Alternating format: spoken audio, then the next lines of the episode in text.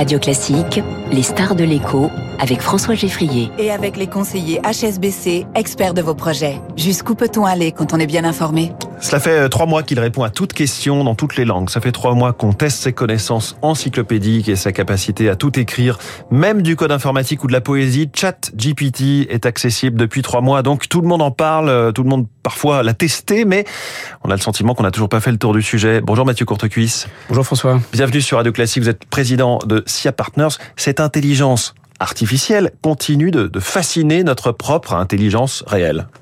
Oui, là on a ouvert une nouvelle séquence avec euh, en réalité l'intelligence euh, générative, ce qu'on appelle euh, générative, c'est-à-dire qui est capable de d'ingurgiter des tonnes de textes et d'en recréer euh, des synthèses, des analyses qui ressemblent à une analyse humaine. Et vous dites qu'on on a été sidéré par ce qu'on a vu, ceux qui ont testé mmh. ChatGPT?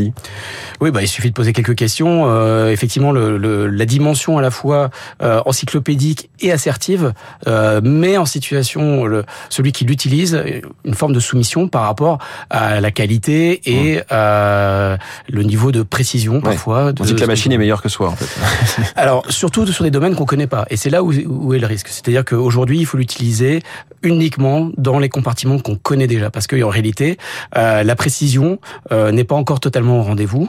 Elle le sera bientôt mais il va falloir des milliards et des milliards d'investissements pour euh, obtenir ce résultat. Mais il y a beaucoup d'erreurs d'interprétation, il faut que ce soit corrigé, puisque si on compare, c'est votre point de comparaison avec la calculatrice qui avait révolutionné euh, tout un tas de choses, on ne pourrait pas accepter d'utiliser une calculatrice si elle se trompait, ne serait-ce qu'une fois sur deux, ou même ne serait-ce qu'une fois sur cinquante. Exactement. On la rejetterait. Donc, euh, et c'est pour ça qu'en fait, il y avait eu beaucoup d'hésitations de la part des, des, acteurs concurrents, que ce soit mmh. Google ou, ou, Meta, qui ont des milliards de, de clients. Hein. Euh, Meta, c'est un milliard de clients, Google, c'est presque 3 milliards. Et évidemment, si vous fournissez un outil qui donne des résultats faux une, deux, trois fois sur 10, mmh. voire même plus sur certains sujets, c'est pas acceptable. Donc ça renvoie à un enjeu de réglementation euh, qui est derrière, à la fois pour la précision, mais aussi euh, pour les biais qui peuvent être générés par ces réponses. Vous dites qu'on est entré avec ChatGPT dans l'ère de la post-création. Qu'est-ce que ça veut dire avec des mots euh, de, de l'intelligence normale? Bah, C'est-à-dire que c'est un nouveau monde cognitif du travail. Euh, alors c'est peut-être une réponse très claire, mais euh, ça veut dire qu'en réalité, euh, l'intelligence artificielle va vous fournir une matière brute pour, pour tout un tas de métiers et que vous allez pouvoir ajuster justement pour obtenir le dernier kilomètre de la précision. Mmh. Et donc vous évoquiez tout à l'heure le, le, code informatique, c'est là où il y a le, euh, la révolution la plus forte parce qu'on va gagner, on peut gagner un facteur 10 en termes de productivité sur le code informatique, et, mais aussi ça va vous faire euh, vos comptes rendus de réunion euh, en temps réel, ça va vous faire euh, quand vous allez démarrer des documents dans Word ou dans PowerPoint, il va en fonction de ce que vous commencez à écrire, il va commencer à, à vous proposer une série de scénarios que vous pourrez accepter ou pas. Mmh on va au-delà de juste simplement finir nos phrases. Ah, c'est autre chose, c'est qu'en fait, on va être plutôt un valideur en fait de ce que l'intelligence artificielle produit. Donc là, c'est les deux grands domaines d'application très concrètes que vous voyez de ChatGPT Alors, de façon transverse, oui, euh, le code informatique, c'est vraiment de très loin. Et ensuite, c'est le poste de travail, on va dire. Ouais. Mais après, vous avez tout un tas de métiers qui vont être évidemment impactés. Euh, prenez euh, les métiers notariaux, par exemple, énormément de documentation, des, des, documents qui se ressemblent beaucoup, mais qu'il faut quand même ouais. adapter.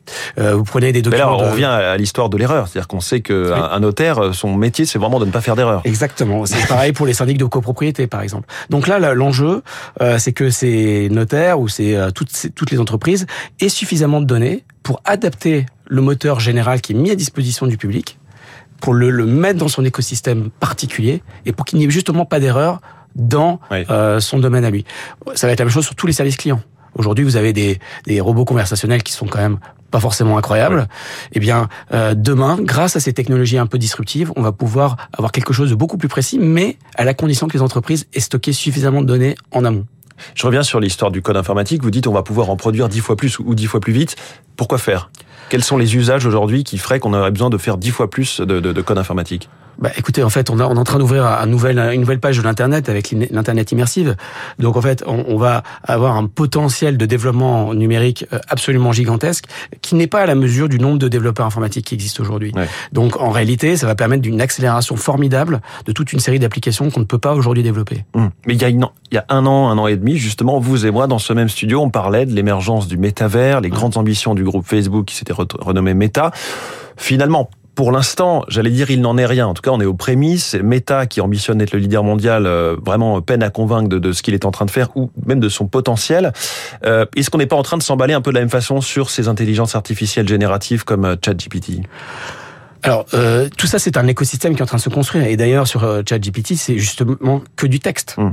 Euh, en parallèle, et je suis sûr que je peux revenir dans un an, un an et demi, on parlera euh, de la vidéo, de l'image, et, et, tout ça va se mettre en place progressivement. Euh, vous avez des groupes qui aujourd'hui investissent des dizaines de milliards pour construire ce nouvel Internet, un, un Internet immersif, et ça prendra probablement du temps, hmm. parce que le, déclencheur, c'est quand même les cas d'utilisation qui euh, qui obtiennent une certaine forme de viralité. quel rôle pour la régulation simplement sur l'intelligence artificielle euh, de ce type-là? Le rôle est absolument important. Euh, Est-ce qu'elle sera mondiale, nationale Alors là, ça va être compliqué d'avoir quelque chose de mondial. Ça renvoie plutôt à une forme, en tout cas de mon point de vue, de lutte entre les blocs. Euh, l'Europe, la Chine, euh, les États-Unis pour euh, les citer. mais ça veut dire aussi que très objectivement, l'Europe et les États-Unis vont devoir travailler ensemble sur la construction d'un cadre réglementaire. Probablement pas avec la Chine. Oui. Mathieu Courtecuisse, je voudrais aussi qu'on vous entende sur une nomination à l'Elysée. C'est tout chaud, c'est celle de Guillaume Rosier, conseiller sur la stratégie numérique et les données publiques. Guillaume Rosier, c'est cet ingénieur de 26 ans, qui était plus jeune à l'époque, euh, Covid-19. Il a rendu accessible et compréhensible surtout les montagnes de chiffres qu'on recevait chaque jour. Euh, souvenez-vous, les contaminations, les hospitalisations, le taux d'incidence, etc. Il a créé aussi euh, le site Vitmados pour trouver un, créneau de vaccination. Est-ce que c'est une bonne idée de la part du président de la République d'embaucher comme ça à l'Elysée ce genre de profil? Bon, Je crois qu'à chaque fois qu'il y a un ingénieur praticien euh, qui euh, qui qui, qui s'intègre dans des dispositifs politiques, c'est toujours une bonne nouvelle parce que ça, ça amène du pragmatisme. Souvent, la, la réalité, c'est qu'on a besoin d'être pragmatique et d'avoir une expérience euh, très opérationnelle.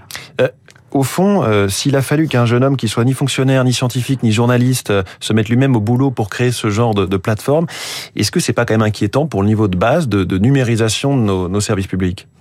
Je crois qu'en matière de numérique, en tout cas, euh, c'est pas forcément une question d'âge qui, qui va compter, ou même parfois d'expérience. C'est une question de. de non, mais parler de profil, en tout cas, c'est pas du tout un énarque qui ah oui, sont la plupart des conseillers. Plutôt, euh, moi, moi, je crois que c'est quand même plutôt intéressant d'avoir quelqu'un qui vient du monde de l'ingénierie mmh. que euh, quelqu'un qui vient uniquement du monde de l'administration. Mais il faut que tout le monde parle et tout le monde travaille ensemble. Et qu'est-ce que ça dit? À quoi ça peut servir pour euh, l'ambition justement sur les données? Lui, Guillaume Rosier, il dit j'aimerais qu'on mette vraiment en place un, un, service public de la donnée. Ça veut dire quoi? Bah, Là, c'est une question du, du niveau en réalité on peut s'interroger pourquoi c'est l'Elysée et non pas à un niveau plus opérationnel. Alors ça, ça renvoie mmh. à la construction et l'architecture du, du système politique français. On a aussi un, enjeu important parce qu'il y a le Data Act qui arrive, euh, qui est euh, euh, qui vient de la Commission européenne et qu'il va falloir implémenter. Donc je dirais, euh, il faut euh, sans arrêt euh, lutter contre, une forme d'État profond qui est capable de mettre en place une, une, une machinerie administrative qui, mmh. qui a un déficit de pragmatisme parfois. Et dernier sujet, Mathieu Courtecuisse, on, voit ces derniers jours, vous parliez de la Commission européenne, euh, elle-même, mais aussi le gouvernement américain qui serre la vis vis-à-vis de TikTok, cette application de, vidéos ultra populaire chez les ados, les jeunes adultes, application chinoise, c'est important, euh, qu'on accuse d'aspirer un peu trop de données. Est-ce qu'on est dans un mouvement de panique ou est-ce qu'il y a une vraie menace? Je pense qu'il y a surtout une stratégie euh, américaine qui consiste à, bâtir des corridors entre l'internet chinois et l'internet occidental. Et que en fait c'est l'étape 2 il y a eu Huawei sur une volet euh, matériel là on est sur un volet d'application. Et il y aura énormément d'autres épisodes à venir. Donc pour moi c'est une évidence que euh, on va limiter l'accès à toute forme de technologie chinoise dans nos écosystèmes mais donc c'est euh, un enjeu au départ de puissance, de technologie. C'est le fameux euh, la, lutte pour le leadership euh, technologique mondial. C'est multifactoriel, je pense. C'est mm. évidemment il y, a une, il y, a une, dimension intrusive des technologies, donc ça peut amener des menaces de cybersécurité qui paraissent relativement naturelles. Donc il faut des acteurs de confiance pour cela. Et je pense que l'administration américaine a décidé que les technologies chinoises n'en feraient pas partie. Mm. Après, c'est aussi la Commission européenne. C'est pour ça que c'est intéressant. Et voilà. Et donc la question, c'est la place de l'Europe là-dedans. L'Europe est quand même de fait vassalisée sur le plan technologique euh, par les deux autres grands blocs. L'Europe n'aura pas d'autre choix que faire le choix des États-Unis. Mmh. Et par contre, il faut trouver une façon de peser. Et pour peser, c'est pas que la réglementation qui compte. Il faut aussi euh, avoir des dispositifs négociés avec les Américains pour qu'on ait une puissance industrielle qui puisse euh, s'installer sur nos territoires. Merci beaucoup, Mathieu Courtecuisse, le président de Sea Partners, notre star de l'écho ce matin. Très bonne journée à vous et bonne semaine. Il est 7h22, l'info politique dans un instant, la réforme des retraites, mais pas seulement, triple front, va nous dire David Doucan.